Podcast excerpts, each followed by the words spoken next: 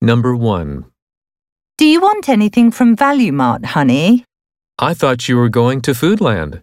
Our grocery bills have been pretty high lately, so I thought I'd try somewhere else. Hmm.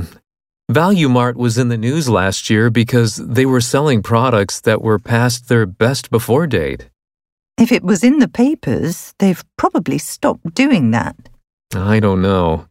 The last time I bought vegetables there, half of them were spoiled within a few days.